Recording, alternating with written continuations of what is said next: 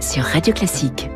Les classiques de l'économie s'intéressent ce matin à une matière première cruciale pour nous et pour le monde. Bonjour Natacha Valla. Bonjour. Économiste, euh, président du Conseil national de la productivité, cette matière première, c'est le blé et on va s'intéresser au marché du blé. Le blé accompagne nos existences au quotidien, à commencer par les tartines le matin. le blé, ça fait partie des trois céréales les plus consommées dans le monde. Quelles sont les deux autres, vous savez Le riz, j'imagine. Exactement. Et la troisième, le maïs Le maïs, bravo. Ouais. Et donc, avec ces trois céréales, on a l'essentiel de la base de l'alimentation la, de, de, de mondiale. C'est essentiellement de l'alimentation pour nous, pour les hommes, mais c'est aussi de l'alimentation animale. C'est quand même un tiers des mmh. débouchés dans le blé. Euh, et bien sûr, des usages industriels. Donc aujourd'hui, en termes de surface de terre cultivée, le blé, c'est à peu près 17%. C'est 20% de l'aliment de base de la population mondiale. Donc c'est quand même plus que toutes les autres cultures réunies. C'est essentiel, le blé. Euh, on a doublé euh, le, le, rythme de production. Enfin, la production a doublé depuis les années 70. Et les techniques et technologies, l'agronomie et la génétique ont fait que le rendement des terres cultivées en blé a été vraiment démultiplié. Il est passé de à peu près une tonne par hectare en so dans les années 60 à 3 tonnes et demie en, de, en, en 2021. Donc un rendement très très fort. Ce qui a abouti, je ne donnerai pas de relation de causalité, mais à une forte concentration quand même de la, de, de la production. Oui. Les plus grosses productions dans les années 2020 de blé, c'était euh, la Chine, l'Inde, la Russie, les États-Unis, la France est parmi les plus Mais forts. Pas mal les pays développés aussi. Exactement, ouais. exactement. L'Ukraine, bien sûr, on en a beaucoup parlé. L'Australie, le Pakistan, le Canada, l'Allemagne. Donc on a quand même des gros. Et puis en dehors de ça, c'est pour ça qu'il y a beaucoup d'échanges. Le blé, c'est une céréale très échangée. Et précisément, si on parle de marché du blé, c'est aussi euh, un marché financier, en quelque sorte. C'est oui, un actif. Ça s'y prête. C'est là que le bas blesse un peu parce qu'on fait beaucoup de profits sur les échanges de blé, sur le marché du blé.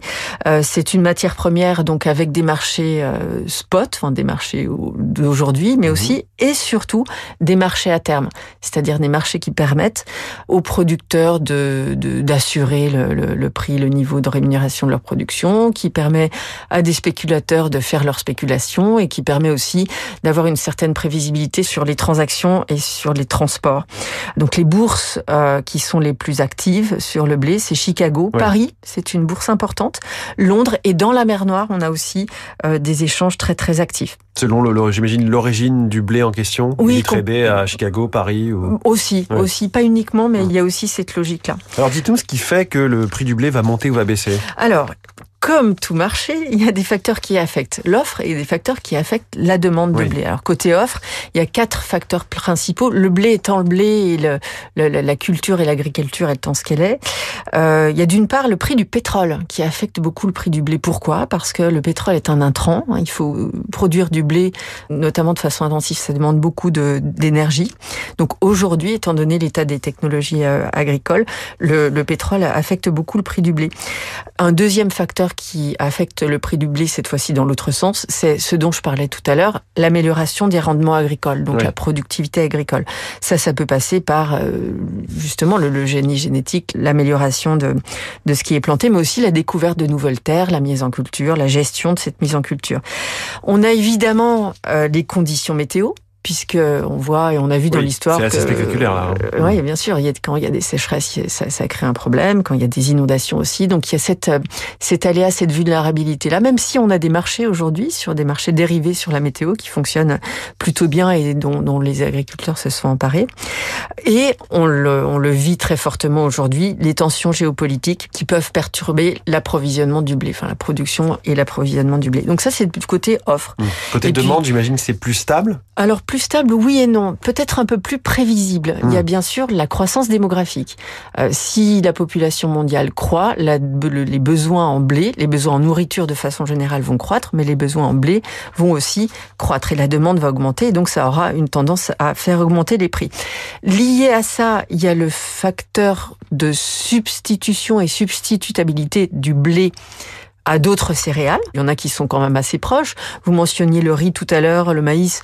On a le soja, le seigle qui peuvent aussi servir de substitut. Donc si, si le prix du blé augmente trop, eh ben on peut peut-être se déporter sur autre chose. Un troisième facteur qui affecte la demande, c'est l'évolution des niveaux de vie. En fait, même plus l'évolution des, des revenus.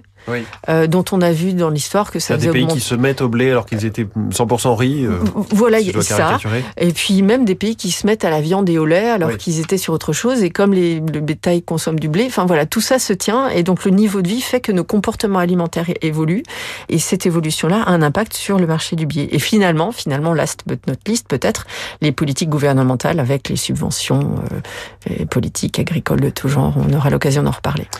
Voilà comment évolue le marché du blé ce matin dans les classiques de l'économie. On vous retrouve demain à 6h20. Merci beaucoup.